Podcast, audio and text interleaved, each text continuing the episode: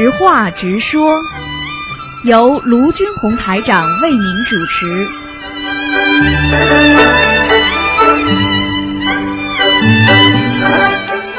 好，听众朋友们，欢迎大家回到我们澳洲东方华语电台。今天是二零一三年十月二十五号了，星期五。那么农历是九月二十一。好，听众朋友们，那么下面就开始给大家做我们的直话直说节目。喂，你好。喂。哦，师傅好，师傅。啊。哦，师傅祝您身体健康，好，谢很顺利。谢谢谢谢，嗯。喂。哎，你请说。喂。啊。哇，师傅您好，我最近看了一篇报道哈，就说十七号世界卫生组织下属的国际癌症研究机构发布的一份报告，首次指认大气污染对人类致癌，并视其为普遍和主要的环境致癌物质。报告首次将大气污染列为与车辆尾气排放、发电站、呃工农业排放等致癌物质并列的。呃，第一类致癌物与烟草、紫外线等致癌等级相同。呃，这样的消息非常令人忧心。那么现在我们呃全球普遍存在这样大气污染的状况，具体让我们每个人的都只能生活在污染的大气中，无处可逃。尽管不至于都患癌症，但是对每个人的身体都会产生很大伤害，尤其是那些被雾霾笼罩的大城市，情况已经非常不容乐观了。今天打进电话就想请师傅开示，当人人都面临着无可避免的灾难时，尤其是这种呃全球性的灾难，那么我们学习心灵法门的信众能否有效防止空气污染对人体的伤害？我们可以通过怎样的方式去弥补？希望师傅能够给全世界的听众做一下简短的开示。嗯，实际上像这些事情呢是这样的。你把你你讲完之后，把嘴巴离开话，嘴巴离离开那个听筒一点，否则的话，哗哗哗一直都声音，嗯嗯。那个首先跟你说，这个世界呢，实际上用佛法界讲叫成住坏空。那么这个世界呢，大家呢都在砍伐树木，不注意那个空气污染的对环境的影响。那么实际上，这个自然环境呢，每个国家都在极力的保护，但是呢，也有一些生态不平衡，也有一些过去历史上遗留下来的问题，造成了这个。世界的那个自然的现象的下滑，也就是说会造成对人体的很多的伤害。实际上这个问题不是今天你听到了这个报告你才有这么忧心忡忡。你想一想，实际上在联合国，他早就呼吁全世界每个国家都要绿化呀，又要懂得怎么样来保护好环境啦，啊，包括这个希望大家不要。打仗，这也是一种啊心灵的一种一种和肉体上的一种保护。实际上，我们活在这个世界上，天天在啊争斗当中，天天在那个愤怒当中。实际上，就算你环外环境对你没有太大的影响，那么为什么会癌症会每年会死几百万人呢？这个道理很简单，就是因为人的内心世界和外心世界都受到了一种不同程度的那个啊破坏，所以让人对人的境界呢，对人的这种心灵呢啊感到了一种啊感到了一种就是不能呃理喻，不能礼遇之后呢会产生一些愤怒，产生一些愤怒之后呢会伤害到自己身体的一种健康。那么也就是说，长期的不注意心灵的保养，会产生一种亚健康。也就是说，负能量对自己肉体的不断的侵袭，会造成人的身体和精神上的愉悦和难过。那么从外观上来讲，长期的不植树、不造林，长期的这种啊空气工厂的排污啊污染呐，和汽车的流量增大。造成的空气的这个严重污染呢，实际上这已经是提到日日日呢日程上来了。就包括那个联合联合国的那个那个各各项的卫生组织，他们都在呼吁全世界呢，叫汽车要少。为什么很多人现在提倡我们踩自行车呢？走路呢？就是为了让啊汽车的排放量不要啊过于啊啊过于这个超过超过这个人体所能接受的这种对一种气体或者有害气体的一种含量的一种接受度。所以像这些情况呢，实际上呢，从两方面来解决。一方面呢，尽量去离开这些。所以很多人为什么喜欢住在城，不住在城市里，喜欢住在农村呢？因为农村它的空气就比较新鲜啊，然后呢，这个空气不容易污染。所以呢，但是现在的人呢，都喜欢挤热闹啊，挤热闹都往城市里挤。所以呢，这个地方举个简单例子，大家都待在一个五十平方的房间里，待个五十个人，你说说看，和一个人待在一个五十人的平方里的一个地方呢，那是哪个感觉更好呢？那很简单，那就是肯定是空气比较疏松，然后呢不是太稀薄，然后呢五十五十平方给一个人如果住的话，那当然。那这个自然环境各方面对他心情啊都会有好处的，而大家现在都往城市里挤，挤的这个城市呢越来越污染，越来越肮脏，然后呢啊各方面的那个排气啊和那个绿化呀都不如在农村呐在各方面好，所以真正会生活的人。为什么我们现在在澳大利亚？其实，在城市里真正生活的人很少，都是就是下了班呢，都是往自己的那个那个那个比较远一点的，去远离城市的。在澳大利亚，它现在是这样的，它这个城市的高楼大厦很多，但是在边远地区的其他的地方，它它不容许你造很多的高楼大厦的。所以这样的话呢，就造成了大家呢，就是说生活的地方呢是比较安逸，就是说空气啊、水质啊各方面都会好。但在城市里呢，你要因为办公嘛，那么这个环境呢，呃，素质就会下降。所以师傅刚才讲了，台长刚刚讲，从两个方面来解决。第一呢，自己心灵上和思维上要解放，也就是说不要怕啊，我们到到了稍微远一点的地方啊去生活。啊，有时候这个农村呐，啊或者稍微远一点的地方啊，它的确呢，这个这个污染呢是少一点，因为大家都挤在这个地方，你这污染肯定的。第二呢，也呼吁大家呢，就是说啊，要要懂得我们的绿色世界，就是说大家要怎么样来爱护这个地球，爱护这个地球村，不要去 damage 它，就是不要去破坏它，啊，就是这样。然后呢，学佛人呢心灵要静。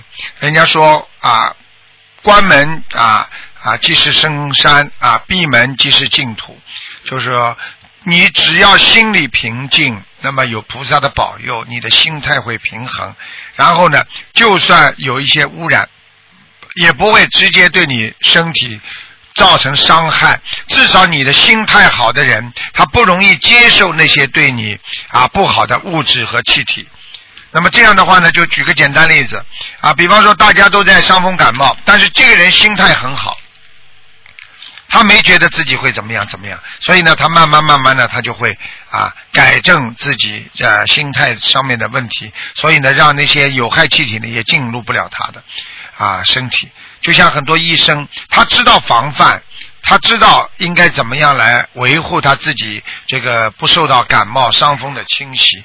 所以他就会啊做很多的防范措施。那我们生活在城市里，我们自己做些防范措施啊，都可以呀啊。比方说啊，在很多在香港，还有在很多城市啊，在日本呢，还有在那个新加坡呀，那很多人很自觉的啊，他觉得空气如果有污染的话，他可以自己戴口罩啊，或者很多人把手遮捂一下。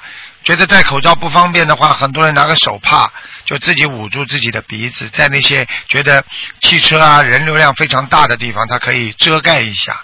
那么回到家呢，自己好好念经啊，然后呢，自己心态要平衡，自己要知道我不会生这些病的。这些人体有一种自自然的免疫力，这些自然免疫力生出之后呢，的确会挡掉很多啊非自然的一些。不好的东西，所以有时候这种城市的污染的确是应该啊引起重视，但是更重要的就是心态要平衡，而且不是恐惧，不是恐慌，因为我们现在生活在这个世界里，讲老实话，已经是很不安全的。就是现在犯罪率到处，全世界到处都很高，所以抢啊、偷啊、拿呀啊这种各种各样的都有。所以像这种情况，不是说你今天感觉到了你才害怕，实际上这些灾难和危害早就在我们身边了。所以为什么要现在国家也是在植树造林，希望能够让下一代受益。我们中国人有句话说：“前人栽树，后人。”乘凉就是这个道理，希望大家在人品上多栽一点树，让我们孩子不要受到我们父母亲心灵的伤害，因为我们的气量小，我们的争斗让孩子会受到很多的伤害，所以我们现在不砍伐树木，我们绿化。祖国绿化世界，我们绿化所有的整个的这个世界，我们让这个自生态环境、自然环境得到保护。那么我们的孩子他会得到更好的一种啊啊这这种这种享乐吧，也就是说快乐吧。所以这是由我做起，所以就是由我做起。希望大家呢啊一边学佛，一边也要懂得怎么样爱护我们这个地球上所有的一草一木。包括现在啊，不用塑料袋啦，或者用纸袋啦，或者有的时候木头少用了，这些等等呢，都是一些爱护啊这个绿化了，爱护自然环境的一种表现，明白了吗？明白师傅，感恩师傅的开示。那接下来这个问题，我相信很多师兄都已经存在，因为我们现在念经呢，学佛念经的时候会觉得自己业障太多，来不及还，所以每天无论是在任何情况下，只顾着呃念经，呃不太关心家人，这样呢就造成家人因为不满他的不顾家庭，只顾着念经，不但会对他本人起反感，连带着对佛教起反感。这样一来，本来是为了恭敬佛法、恭敬三宝，却使亲人变成了呃佛法的反对者。那这样情况也是让我们非常感到非常难过的。现在呢，呃，劝很多师兄，他们心里也转不过来过来这个那个坎，所以希望师傅能够开示一下我们呃学佛念经是如何去平衡自己修行和与家人之间的关系。实际上这个问题很简单，一些人。啊，就是叫执着。修心不是叫你把家抛了，如果你讲把家抛了，那你索性就出家吧，对不对？你既然没有出家，你在家居士，你可以多花一些时间念经，但是你不能说家里不管呢，你也不能说不上班呢，对不对？你说你有病，你也不能说不看医生啊。这是心灵法门很重要的几个关键点，所以希望大家一定要正信正念。正信正念是什么？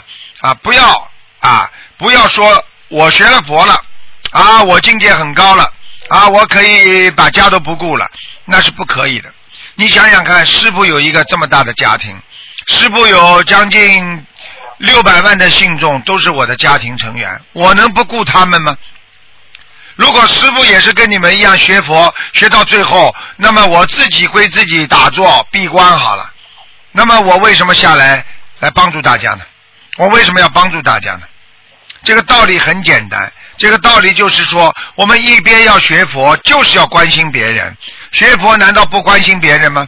如果释迦牟尼佛当年不到人间来传遍世界的这个佛法，那我们哪会今天受益呢？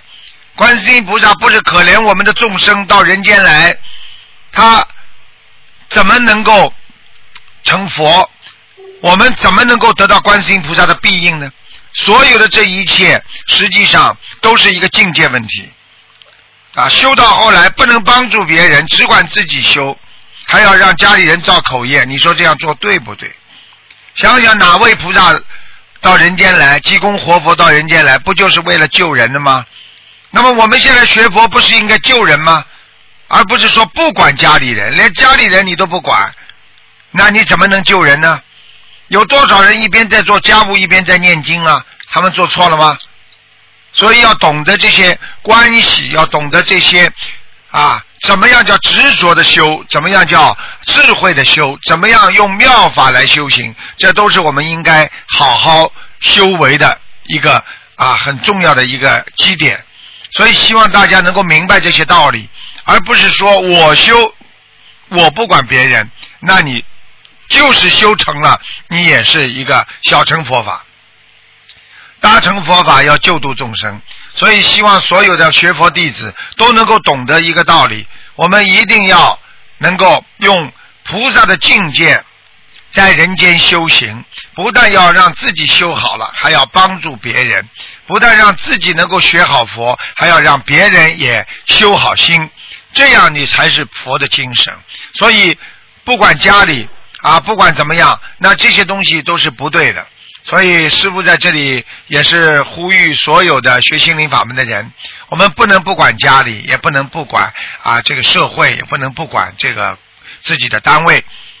只不过说时间如果不够的话，自己要挤出时间，少一点看电视，少一点看报纸，少一点啊，比方说给自己增加很多的一些啊。啊，课题啦，社会活动啦，那么这样的有些社会活动，如果觉得不必要的话，可以暂时不做。那么就是多在在家里念经，但是呢，不能不管家里，也不能不关心社会，也不能不关心这个整个的宇宙人生。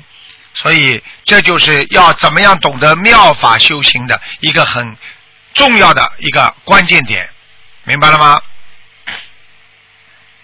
嗯，明白了，感恩师傅。嗯，最后一个问题，上上一次师傅说到，呃，脑袋一般呆一点的人比较上去。那我想呃请教师傅一下，为什么脑筋比较灵活的人不容易上去？是因为他经经常动脑筋，消耗了太多的精气神，消耗能量功德，还是说脑筋动的太多，最后容易修偏？是这样的，因为在人间，你动的脑筋越多，实际上你是动的人间的小聪明。明白了吗？如果你在天上，那菩萨的智慧多大？那菩萨当然可以动脑筋了。菩萨动出来的脑筋都是正脑筋，是正能量啊。那你有些人不学佛，你脑筋很活，你说说看，他动出来的负能量，那他能上天吗？台长这句话并不是指。啊，对一些在人间已经在修心有开悟的人说的，有些开悟的人，他当然动了脑筋多，他妙法度众，那当然当然他能回到天上喽。我是指有些人没有学佛，拼命的在动小脑筋，拼命的觉得自己很有人间智慧的人，这些人他当然上不去了。那你还不如一心学佛呢。啊，我们的孔老夫子讲。两耳不闻窗外事啊，一心只读圣贤书啊。那你，我问你，你读大学的时候，你是经常这个书看看，那个书看看，这个这个事情做做，那个事情做做啊，这个什么都要学，还是一个专门专一的学生能够毕业呀？那个什么叫专家呀？专家就是因为人家对一门精进之后，人家才成为专家的。不是说什么都杂牌，什么都学，学到最后没有一门毕业得了的。我举这个例子，你还不明白吗？明白了，师傅。嗯。好吧，嗯，明白吗？好的，师傅，今天就问这么多问题，感恩师傅。对外环境的影响，对外环境的影响，要用内环境来制止它。就举个简单例子，外面不干净，你的心里要干净。人家在骂人说下流故事，你在边上要没有反应，你要像没有听到一样。外面的空气污染，外面的那个树木被人家砍伐，或者那个汽车很多，你的心要静下来，你不容易接受那些不好的东西。你明白了吗？道理是一样的，万法唯心造啊，这还不懂吗？我可以给你做个比方，十个人站在马路边上，你说身体不好的人容易马上昏过去，还是身体好的人容易马上昏过去啊？那么身体好的人是不是因为他的素质好啊？对不对啊？嗯。好了。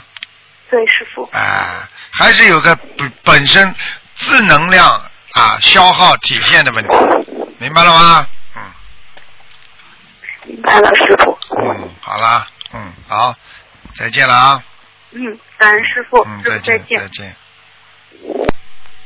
好，那么继续回答听众朋友问题。喂，你好。喂。你好。哦，师傅好，感恩师傅，感恩观世音菩萨。啊，你好。师傅，嗯我想请问一下，您有说过小房子每天最好不要超过五张。我在没有，我也不确定我自己是否有要经者啊，但是我觉得我业障很重，我每天大约烧五张以上的小房子行吗？嗯，可以的，没问题的两个月都，这么烧，没有问题的，嗯。没问题。因为是什么呢？哦因为你已经感觉了，这个感觉嗯就是你自己认为的事情。实际上，只要你有感觉，你就可以做。实际上，人嗯第六感觉很厉害的，因为我们现在贪呐、如果你是一个不贪的人，你出来的感觉绝对正确的。我举个简单例子，你脑子里一点杂念都没有，我问你，你出来的感觉一定是正确的，这点你相信不相信？嗯对不对？因为你对这个人从来没有偏见的话，你说你讲这个人，你一定是正确的，讲出来的观点一定嗯一定是对的，对不对？对呀、啊，如果你对这个人感觉上有偏见的，你说你讲出来话会不会对？那肯定错了，对不对？嗯这就是叫道理，明白了吗？嗯嗯，明白了，谢谢师傅。嗯，师傅，还有我每天同时磕一百零八个头忏悔可以吗？我在磕这一百零八个头的时候，我心里一直念着观世音菩萨的圣号。你用不着磕一百个零八个头，你实际上就是按照礼佛大忏悔文的时候，如果你愿意磕的话，你磕一一遍的时候，你很认真的磕，那其实这个效果也特别好。但是后面呢，因为你磕不动了嘛，对不对啊？嗯嗯，你又不像嗯有些法门，他们不是正磕头，拿个手当着头就这么磕的，这这个这个没有用的，嗯，明白了吧？嗯啊，这个是这个是以手带头，以手带手，明白了吗？这个这这这些不如真磕头的。啊，我问你，一个人真磕头，人家接受，还是你弄个手拜拜是磕这这人家接受啊？那这两个不同的层次的。嗯。啊，对不对啊？啊，举个简单例子，中国的酒文化，对不对啊？你人家对面在喝酒，你在这里拿杯茶，嗯你说说看，人家会接受你们啊？呵呵，嗯 我说我举的例子啊，嗯，听得懂吗明？白了，谢谢师傅。嗯听得懂就用心忏悔就行了。啊，对啦，嗯，嗯，师傅，当业障全面爆发的时候，应该怎么做才能快速的消业呢？业障全面爆发的时候很简单，嗯如果全面爆发就是全面激活，那这个时候、嗯实际上激活之后已经造成了那个损害了、破坏了，你已经没有办法。最好的方法，是不是？最好的方法是不让它爆发激活，对不对？嗯师傅曾经跟你们讲过个故事，你听到过没有？扁鹊那个名医啊，中国的名医啊，嗯对不对啊？嗯那皇上问他了，你们家有三兄弟，医术都很高明啊，啊嗯啊，为什么只有你最有名啊？其他那两个人没名啊？他扁鹊就告诉他们，告诉皇上说，启禀皇上，我的大哥嗯啊，因为他的医术最高明，当人刚刚有这些迹象的时候，他就把人家治好了，嗯所以他没名气。我的二哥，当人家这个病已经出来了，他在医别人初期的时候，他能发现别人这个病，把人家医好了，所以他也没有名气。啊，只有我，因为等到别人的病已经全部发出来了之后，知道自己痛苦不堪、活不长，我把他们医好了，所以实际上我的本事最不大，所以我名气最小。嗯。听得懂这个意思吗？实际上救人要让他嗯把他的罪恶扼杀在摇篮里，你不能让他的罪恶爆发，因为再是火药都没有关系，火药你可以几千吨、几万吨都可以储藏起来，但是一旦它变成炸药爆炸之后，那你已经炸了个大窟窿了，那个时候火药都没了，已经造成另外一个元素的产生了，这个时候你就痛苦难忍了。所以你说等到业障全面爆发的时候，就是你全面死亡的时候到了。你问这个问题，你问这个问题，你首首先你已经把这个观点定点定位在一个已经爆炸了，听得懂了师傅的意意思了吗？听得懂。啊，没智慧，你没智慧啊啊！好好跟着师傅学点智慧吧。对，啊真的是这样，师傅越啊学越觉得您说的太对了。啊，你不能你不能让它爆发的呀！你说哎呀，师傅等到它全面爆发的时候怎么办？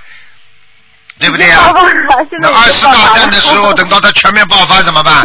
逃难、打仗、死人、医疗，就这些事情。如果二次大战还没有爆发之前呢，对不对呀？大家可以做和平的使者，相互去啊诉说、签合约，去制止对方。嗯那这些时候都在和平的环境下进行的，那个是在已经在那个破坏性的那个环境下进行，那是两个概念了，小姐啊。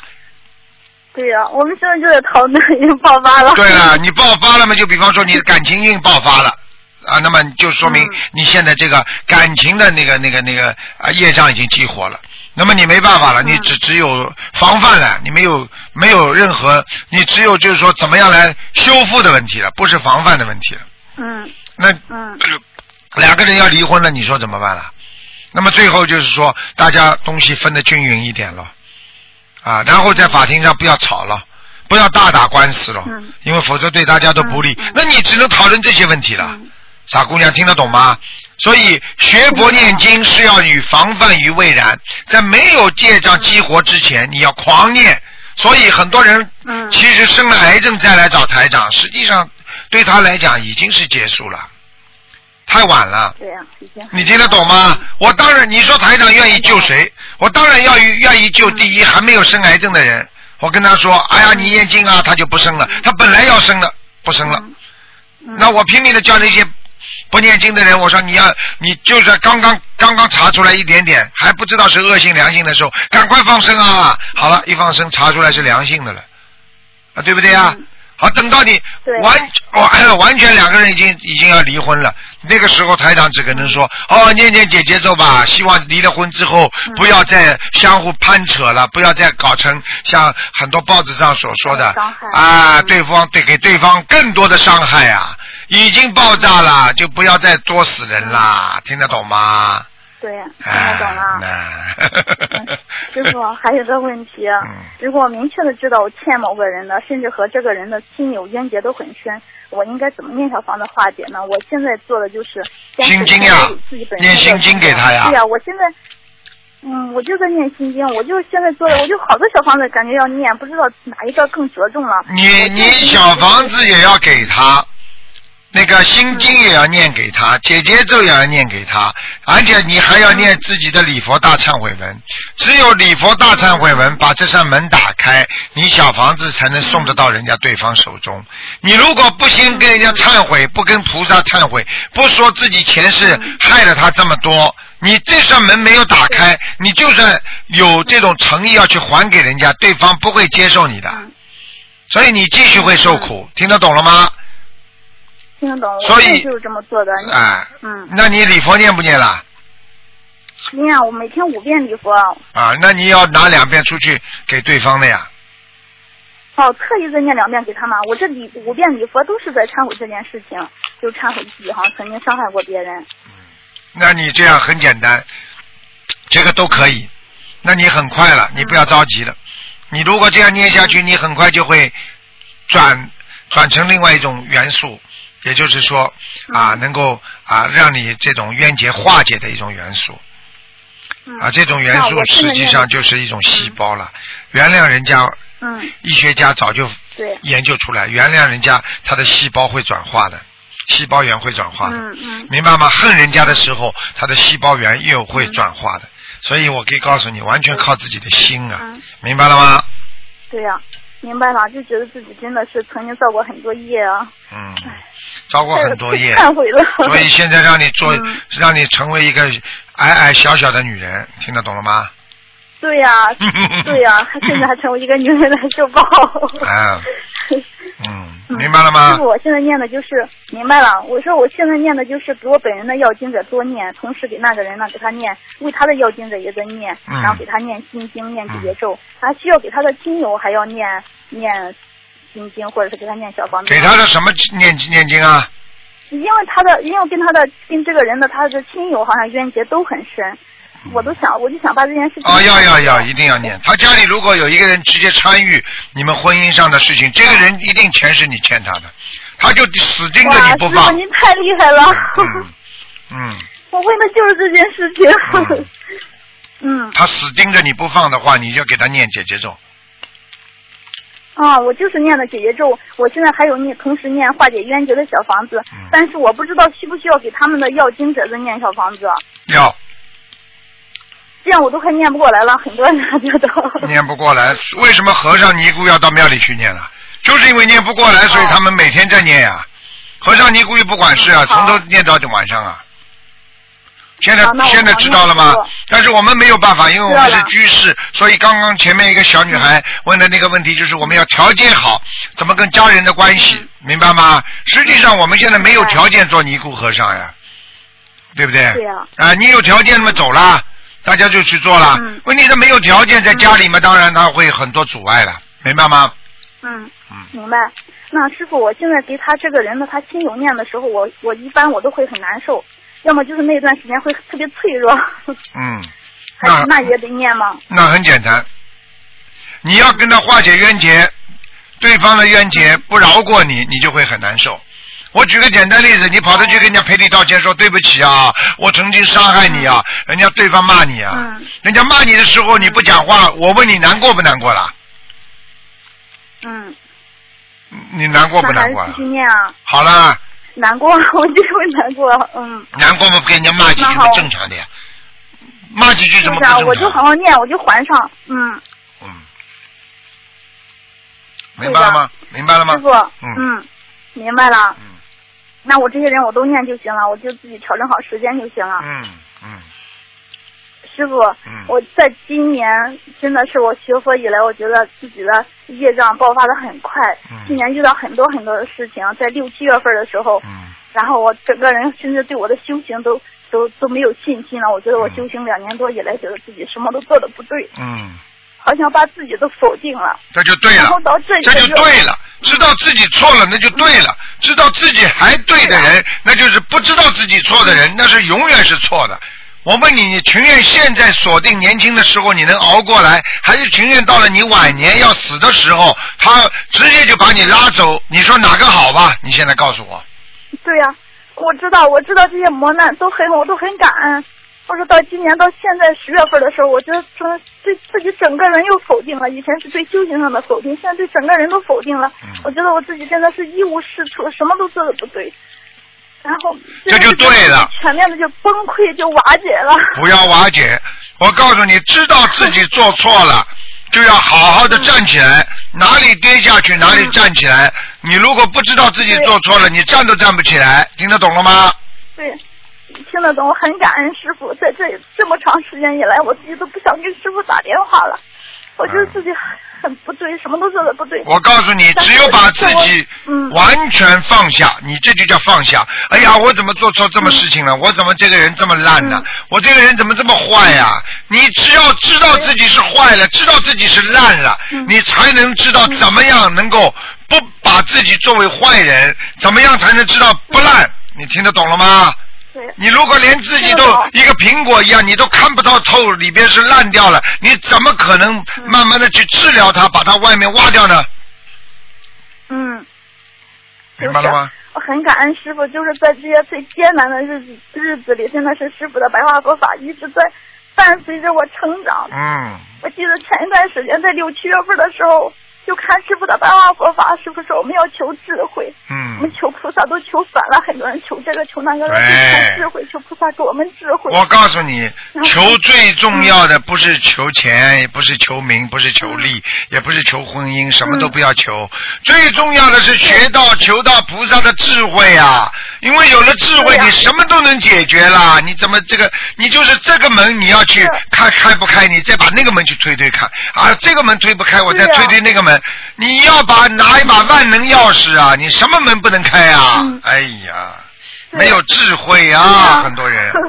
嗯就是师傅的这些话，然后伴我走过了我那一段日子，而且那一段时间，师傅啊还有菩萨就一次又一次的。你们那些小女孩，你们好好想想，还有很多小男孩嗯在婚姻到绝望的时候，很多人就是因为看了白话佛法，很多人就是师傅这么不停的在讲啊讲啊讲啊，使他们度过了他们最难过的时期，使他们忘却了他们自己的生命的短暂，所以他们才能明白我生命要珍惜。所以台长是永远你们的好朋友，是你们永远的老师。嗯所以你们再怎么样被人家抛弃，被这个社会抛弃，被所有的一切抛弃，台长永远不会抛弃你们的。你们只要跟着台长好好修，台长一定会让你们想得通、想得明白。人生已经很苦了，不能再让自己再受苦了，听得懂吗？是听得懂。嗯，还有师傅您说的那个超思量，你知道我们学佛人要超思量。我前段时间在看的时候，我在脑子里，我在睡梦中我都在想超思量，超思量，真的自己太没有智慧了，好像不能超思量的去考虑问题。嗯，啊，真的感太多感触了。还有师傅在白话佛法说的，他说您说我们要将痛苦忧伤降低到最低点，明明碰到不好的事情，也要把痛苦忧伤降低到最低点，每一分每一秒都让自己身上得到喜悦、满足、安宁来填空。你说让我们意念中长存，我没有不满，我没有怀疑，我没有抱怨，我在心里藏着感恩，这才会得到真正的安详。真的，师傅的这些话一遍一遍的在我的脑海里，在我心里盘旋，对呀、让我度过了这些最艰难的日子。对啦感恩师傅。感恩师傅师傅，我自己在佛台上，我都说我一定会紧紧的抓着师傅，抓着观世音菩萨妈妈的衣角，让你们甩也甩不掉，我永远跟随你们脱离六道。嗯。对，以后到天上去。一定要碰到一点点事情，嗯马上就马上就懈怠了，马上就放下了。碰到一点点事情，马上就很多人就是自己，哎呀，我就怎么样，我就怎么样。我告诉你，这种人，所以他一辈子吃苦头，所以他的婚姻不会圆满，所以他的人生不会圆满，因为他太多的障碍，使他根本认不清方向。他让自己更高我慢，他把我放在了前面。哎呀，我受苦了，我不行了，我经经不起考验了。你把我要放掉，你才能真正的超脱自我，悟出真我。听得懂了吗？你们嗯这些小女孩啊，听得懂了。嗯 感恩师傅，谢谢您师傅。想想看，你要是想想看，你要是死了话，你不也就这么死了吧？你现在活过来了你你想想看，你你对这个社会会有很大的贡献的，对不对啊？对呀，对呀，人的意念就在一刹那，有时候一个想不通，就会让自己堕落无尽的无底的深渊；有时候一个意念想通了，一个人永远就攀上高峰了，就是完全在你自己的思维当中。所以控制好自己的思维，这是最重要的。听得懂了吗？嗯，听得懂了，感恩师傅。有什么了不起的小姑娘？谢谢您啊，师傅。小姑娘，我问你呀、你说说看，你过去学校里的时候，你也碰到过很多让你觉得生不如死的那些事情的。那想想看，你现在小时候的那些事情，现在还有不啦？等到你成了老太太的时候，你再想想你现在这些过不去的事情，你说说看，你还会像现在这么激动不啦？发神经了，发神经了。嘲笑我自己的。对了，你会经常嘲笑你自己的，所以台长永远把你们指出了你们以后懂得的这条方向，这条路。你想想看，你两鬓苍苍，路也走不动，腰的弯的，那个腿嘛腿也不好，那个样子，还要说，我真想起来，我恨啊他呀，我恨这个男朋友啊，他造成了我的很多伤害呀、牙齿都没了，马上你马上你的孙子就说，奶奶呀，去看牙吧。你还会恨谁呀、有什么好恨的？再过几年一躺的话，你不你不就是挂在墙上了吗？你不是被被孙子挂在墙上了吗？你还有什么？你以为你有有什么？你以为你有什么了不起的？痛恨、痛伤痛，自己觉得出不来的人，就是自以为是，以为自己很了不起，所以他才出不来。嗯，了不起谁呀、你有什么了不起的？这个世界上了不起的人多了，过去了不起，现在是全忘了，全没有了，结束了，明白了吗？就是嗯，明白。了。师傅，今天我一定会好好的了缘还债，挣菩提，请师傅加持我，帮助我度过这些劫难。有什么关系的？讲老实话，你就是叫你倒垃圾，叫你做什么，就再做痛苦的事情，你都得咬咬牙克。为什么？很简单，嗯谁叫你上辈子造业的？你造了业嘛，你这辈子还了？真的，很简单了。就是啊，你怎么那么坏呀、啊 嗯！你太坏了。嗯，太坏了好了好了，傻姑娘，师傅，还有还有一个同学，他有一个问题，他很快就问完了，你等一下啊。喂，喂喂喂喂，师傅喂喂喂，给师傅请安。哎呀，刚才又有点激动，师傅，嗯我们一定会好好的互相鼓励往前走，真哎，的是傻姑娘，你们这些年轻人啊，最大的毛病就是摇摆不定啊，听得懂了吗？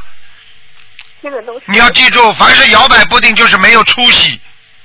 我告诉你，一个人的成功，一个人修行能够得到境界，靠的是什么？坚强的毅力和顽强的这种啊，我们说这种思维上能够战胜所有人间磨难的，靠的一种愿力、毅力和愿力，这是最重要的。听得懂了吗？嗯听懂了，师傅，啊，感谢师傅。嗯，有时候我们俩就就一直在说，哎呀，有师傅真真的是非常太幸运了。师傅是你们的父亲啊都是师傅来加持了，都是师傅帮助我们度过。啊，师傅，师傅师傅实际上。就是那天我就嗯。看到师傅在天上，就对我们说，师傅不会拉下每一个，不会拉下每一个弟子们。哦，你看见啦真？的是有你看见啦？嗯，师傅在天，嗯，那您您生日那天，我就脑子里就感觉知道师傅在天上，嗯，在在天上您那个家里就就跟我们说，啊，很多人菩萨什么都在那儿，然后我就感觉到师傅对我们说，就是说师傅不会落下每一个就是弟子们。嗯我到现在也是这样，我不会抛弃每一个人的，因为很多人师傅讲他，他觉得是好们。都互相鼓励着。我举个简单例子，妈妈生了十个孩子，妈妈骂每一个孩子的时候，有的孩子走掉了，就得不到妈妈的关心了；有的孩子知道妈妈是为我好，还是在妈妈身边，妈妈会抛弃他不啦？只有孩子抛弃母亲啊，对不对啊？台长现在像父亲一样关心着你们，你们只要，好好的学佛修心，我们感觉到了。对不对呀？你你你男朋友可以抛弃你，你说师傅会抛弃你们吗？不可能的呀，嗯对不对呀？嗯，哎，对对。嗯，我问师傅，我说师傅，那很多师嗯徒弟们他们自己就是好像在这条路路上退却了。师傅说就很，师傅就很无奈的说，那师傅真的是好像就救不了他们了，他们自己好像离开了师傅了。对了，真的是这样。嗯，嗯，师傅，我那问题，我我我可以问问，现在问一下师傅，就是说，嗯，就是我我有一个房子，就老是感觉这个房子就是不喜欢它，觉得它呃灵性也不断，反正这个在一个路口上也很吵，然后对面就是社区的诊所啊、医院啊什么，嗯，然后我就跟把这个房子给卖掉了，我们就离开这个房子了，搬离了。那它里里面的这个灵性会不会还是一直源源不断？比如说它灵性一直不断的话，它会不会还一直跟着我？不会不会不会，嗯，搬房子就搬房子就这点好，好。你只要离开了，他就他就管，就是如果在这个当地的房子里，他本来的灵性他不会跟着你跑的，除非你跟他的冤结很深，没有这个冤结，他一定你搬掉了就没了，结束了，嗯他就不应该再要了，是吧？哎，不可能的，不会再要了，嗯。哦，昨天做梦好像他一直就找我呢，好像就感觉好像那样。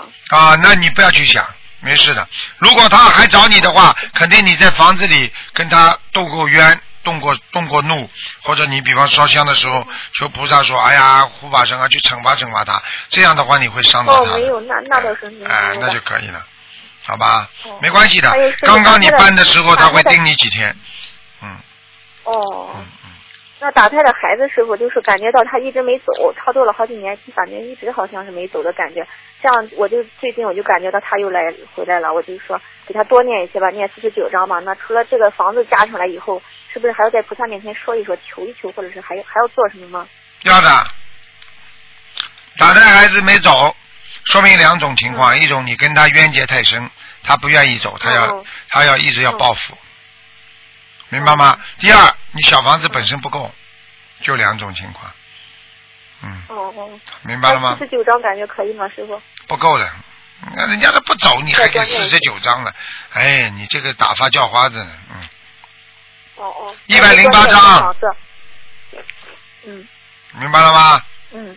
好啦，明白了大姑娘，嗯，好啦，嗯嗯。乖一点啊。嗯，感恩师傅。嗯，再见啊，嗯，好的，师傅，嗯我们一定努力。嗯，再见再见。好，再见，师傅，嗯。